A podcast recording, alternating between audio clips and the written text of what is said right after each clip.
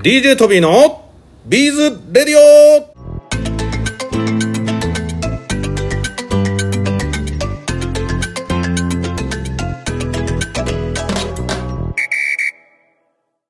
はい、皆さんこんにちは。DJ トビーでございます。えー早速ですがね、先日こう、アメリカで第2回行われた、えーこの、えービーズ通し選手権について、実はレポートが返ってきたのでね、お話をしたいと思います。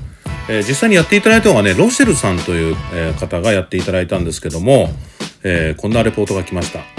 まず、あの、前にもね、お話したんですけども、アメリカ自由の国ということで、またこのビーズ通し選手権というものを、なんかちょっと形を変えてやっていただいたということで、ちょっと楽しかったので紹介していきます。えビーズのエキスパートが参加者だったので、より難しくする見学者のためにちょっと長めにするという目的で、50粒ではなく100粒にしたと。まずちょっとこれ面白いですね。で、2つ目、片手のみ使用することを伝え、もう1つの手は後ろにしてもらった。これもまたスペシャルアレンジですね。そして見ている人を楽しむ、楽しませるため、一人一人に気を散らす質問をした。なんか障害物競争みたいでなんか面白いですね。そして一番早いタイムは1分46秒。日本でのタイムはいくつでしたか？日本ではね、今1位は47秒84ということなので、そりゃ気を散らしたら1分46かかりますよね。いや、ちょっと面白かったです、本当。で、エンタメショーの景品は、一番タイムが遅く、周りの人を楽しませてくれた人に渡しました。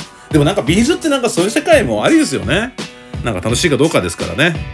そして、次の10月末、ツインシティーズバザールでも開催しますというふうにいただいてます。ということで、アメリカでもまた開催していただくことになりました。ということで、えー本日のラジオはですね、えー今回カナリアさんでね、第3回ビーズ通し選手権やっていただいたということで、カナリアさんの、えーご担当、まあ、ビーズのフロアのね、ご担当ということで、赤澤さんにお話を聞いていきたいと思います。はい、赤澤です。はい、お待たせして申し訳ございません。DJ トビーでございます。はい、よろしくお願いします。本日はあの突然この間ですねラジオを撮らせてもらっていいですかとお願いしたところ、えー、解読いただきましてありがとうございますいえ、こちらこそありがとうございます。早速ですねあの、い先日行わせていただいたあのビーズ投資選手権についてちょっとお伺いしたいんですけどもさっきねこのはい。赤澤さんに連絡する前に話をしてたんですけど実は第2回はアメリカで行ったんですね。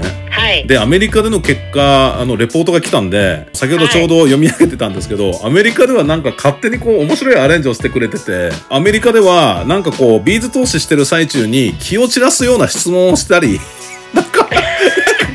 競技がアレンジされてて障害物競争みたいな感じになっていたみたいですね。あ、そうなんですね。はい。でも、さ、ね、あの、札幌では、カナリア3回は、トビーも一緒にお邪魔させていただいて、ちゃんと、こう、レギュレーションに合わせて、こう、やらせていただきましたので、本当ありがとうございます。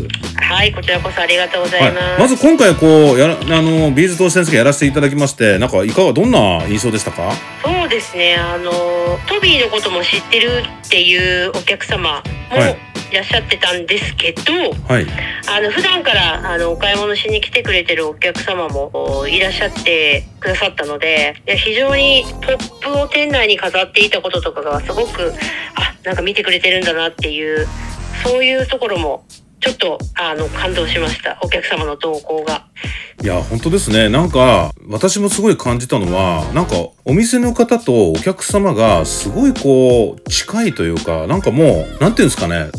ちょっとこう、お友達って言い方はなかなか難しいかもしれないですけど、なんかすごい密着してて、まさにこう、地域密着の素敵なお店だなというのを改めて思いましたね。すごく嬉しいです。そう言っていただけると。いや、でもなんか本当お客様も皆さんフレンドリーな方が多かったので、はい。なんかいろんなこう質問をしてみると普段はこういうことしてるとかああいうことしてるとかっていうことをねあのお話ししてくださったので楽しかったですね。ありがとうございます。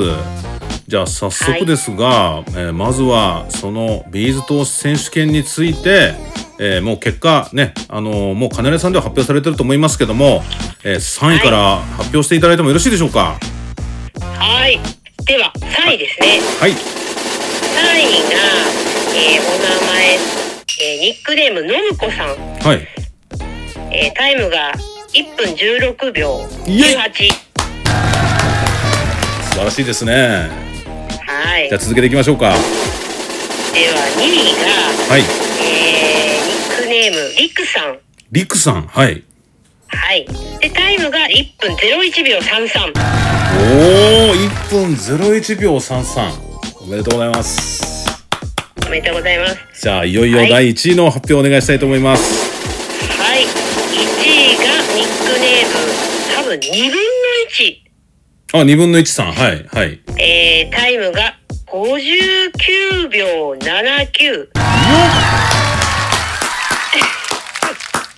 これね、実はね、あの、実は、あの、世界記録の47秒84って、本当奇跡的な数字が出たんですけど、結構ね、はい1分切るの自体も結構大変なんですよ、これ。うん。いや、すごいなと思いまあした。すごいですよね。まあ、50個だから1秒に約1個通せてないといけないわけですから。うん。いやー、すごい結果が出ましたね。本当に。また、ぜひ、あの、いつかまたやらせていただけたら嬉しいので、よろしくお願いしたいと思いもうそうですね。第2回もいつかどこかで。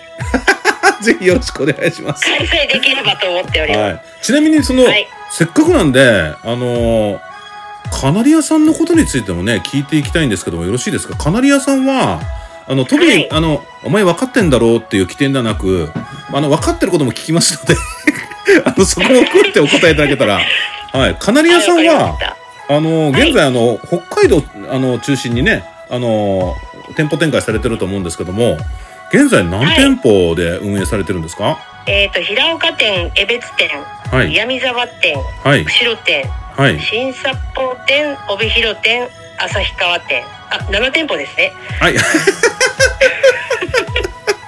あ、そうなんですね。はい、ありがとうございます。はい。え、ちなみに、はい確かあの、旭川店が新しく、はい、一番新しい店舗です。今年の3月オープンしました。そうなんですか。はい。いや、でもなんかそうやって、あの、それぞれの店ってみんなこう、大きさとかこう、あの、バラバラな、やっぱ本店はもう確実にドーンって大きいですけど、その、はいその場所に応じて大きさって、あの、いろいろあるんですか？いろいろ違いはありますね。その新店、一番新しいあの旭川店が、はい。あの支店の中ではあの100坪を超えているので一番大きいかなと思います。やべえ、こないだそのバイヤーさんに行った方がいいよって言ったけど、ちょっと遠いからやめちゃったけど、行っときゃよかった。そうなんですね。お店はものすごく綺麗ですよ。いや、それは新しいから、それはなおさら綺麗なんでしょうし。なおさら綺麗なんですよ周りのそのテナントさんもすごくあの綺麗なお店が周りにあるのでへえ、そうなんですか。、はいや、言っときゃよかったな、本当すいません、ありがとうございます。でも、あの、はい。この間、あの、ちょうど今、YouTube も、あの、なんですかね、編集しようかなと思ってるところなんですけど、お店もなんかはい。1階から本店も見させていただいたんですけど、やっぱりもう、すごいこう生地のデパートだなと思ったんですけどやっぱりこうもうスタートはその生地からこう始まったんですかね会社さんって。えーとですね私が聞いてる限りだと一番最初は、えーうん生地ではないです。ね何からスタートしたうん、子供？子服供服とか製品とかですね。へえそうなんですか。なので昔はカナリアデパートだったので、えー、すごい。カナリアデパートさんからスタートしてるんですね。なのでお洋服とかやっぱりあの化粧品とか。はい。なんかそれこそストッキングとかなんかそういったあのふ婦人用の服飾雑貨みたいなそんなようなものとかも置いてたようです私見たことないんですがあ、そうそう。いのをだって昭和、昭和2年とかでしたよね、創業。違いましたっけ？それ1930年 もうわかんないや。1930年なんですね。はい、そうですか。それはすごい。うん、で、そこからもう赤、赤澤さんはもう大体こう、もう、カナリアさんに入られてどのぐらいになるんですか？えーえーとに22年です。あ、そうなんですね。この22年間、はい。こう、カナリアさんで多分いろんな、ね、あの、ご担当を経験されてると思いますけども、最初はこう、店舗とかに入られたんですか？最初はですね支店で、あの働いてました。へえ、そうですか。じゃあ、その時は普通にこう、接客したり、まあ今もされてると思いますけど、そういうのがメインで。そうですねお店のこう整理整頓しつつお客様のご案内ですとかは接客をしているっていうことが多かったですね。今はもうそそそうですけどもはい。でも今はなんか我々のビーズをなんかどういうふうにこうお店で販売上手にしていこうかなとかこうどれをこう採用しようかなとか一緒のねメンバーの方々と一緒に考えていただくようなお仕事もされてると思いますけど今こうビーズ自体はなんかお店ではどどんな感じなんですかね？あお店ではビーズ自体はやっぱりあのもう本当に基本中の基本の丸小丸大とか、はい。そういったものっていうのはお客様が求めてくることっていうのは非常に多い。もうそれ自体は変わってないんですけども、はい。まあ、今だとアクセサリーっていうものだけに使う方ではなくてやっぱり刺繍をそれでするとかはい。案内するためにあの糸と一緒に買っていくとかそういったお客様も非常に多くなってきてますね。えー、じゃあなんかこうビーズ刺繍で何かにこうデコしたりとかこうアクセサリー以外の使い方の方も増えてきてるってことなんですね。すごく多いですね衣装につけるっていうためにこう色を合わせるっていうお客様も多いですし、はいうん、刺繍するためにあのまあ生地生地に生地に刺繍するためにその生地の色に合わせるとか柄に合わせるとかはあはあはあされる方も多いです。あとなんかトビーが気になったのはなんかもうショート動画はこの間上げさせてもらったんですけど、はいなんか。結構なんかあのなんですかねストラップパーツとかも結構たくさん置いてあるからテグスでマリンみたいなの作る人たちも結構多いんですか？あややっぱりいらっしゃいますね。あのーアクリルのビーズと一緒に丸小とか丸大を一緒に買っていってはいこうちょっとした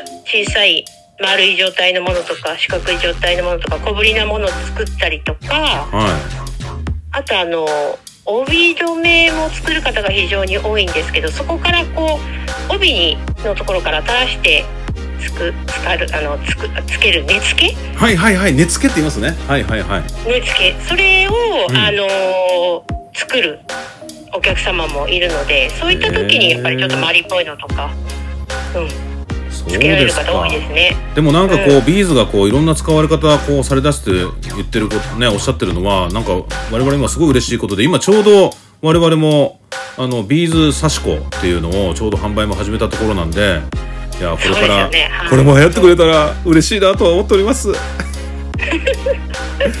はい。はいぜひぜひ。なんかまたねこあの今後とも今赤澤さんのおかげでねあのもちろんカナリアさん全然おかげであのマテリアルズとかあの蔵出しビーズとかもねあのしっかり置いていただいていますしなんか我々もね積極的にこう北海道行ったらあのぜひ行ってみてくださいみたいなお話もこれからしていきたいと思うんですけどもビーズの売り場はビーズは4階の売り場ではい取り扱いしております。はい、トビーも分かっておりますが、一応これお話ししてきました。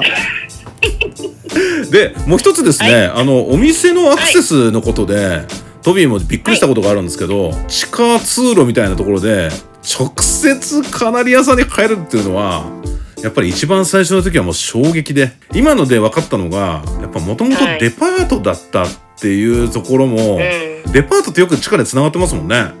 つながってますね。東京でもやっぱつがながったりするんで、三越さんとか、どこどこみたいなので結構つながってるじゃないですか。だから、あの、一番最初、あれ、大通駅ですよね？大通駅です。大通駅の36番だっけ？そうです。のそこがカナリアって書いてあって。で、そのまま行ったらそのまま地下から入っていけるのに、ちょっと僕はすごく、あの、びっくりしたのを覚えてます、本当に。でも他の方にもよく確かに言われるんですよね。直通でね。えそれは本当にやっぱカメラ屋さんの歴史、その今おっしゃってた1930年頃からねやっぱ創業されてるというその歴史にもなんか地下通路でつながってるっていうのはなんかすごくあるのかなと思いました。いや、はい。本当にいろいろ。そしてなんか今これ赤澤さんのご担当ではないんですけどちょうどこの今地下通路の話が出たんでついでの話しとくとそこのあれですよねそのデパートの名残のなんていうか完成品のお店があるんですよね。そうです。タイムファンという婦人服の。そこでちょうどね、あの、ううちの営業とこう打ち合わせしてもらって、なんかついに、あの、b d e d d n a とブランドを、ちょっと期間限定でありますが、えー取り扱いいただくことが決定しました。ありがとうございます。ありがとうございます。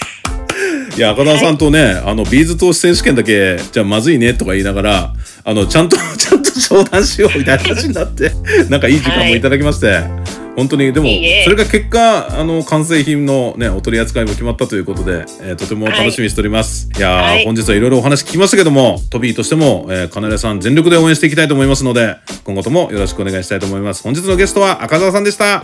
ありがとうございます。ありがとうございました。賞金30万円は誰の手に？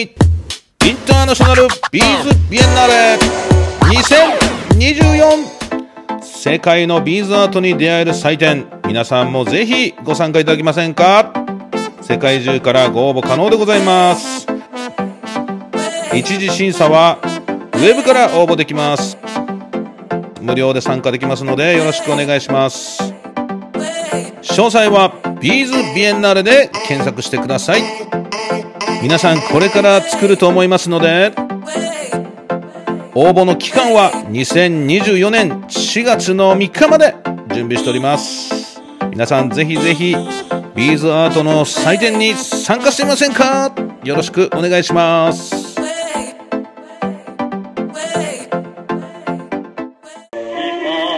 チャンネル登録お願いします。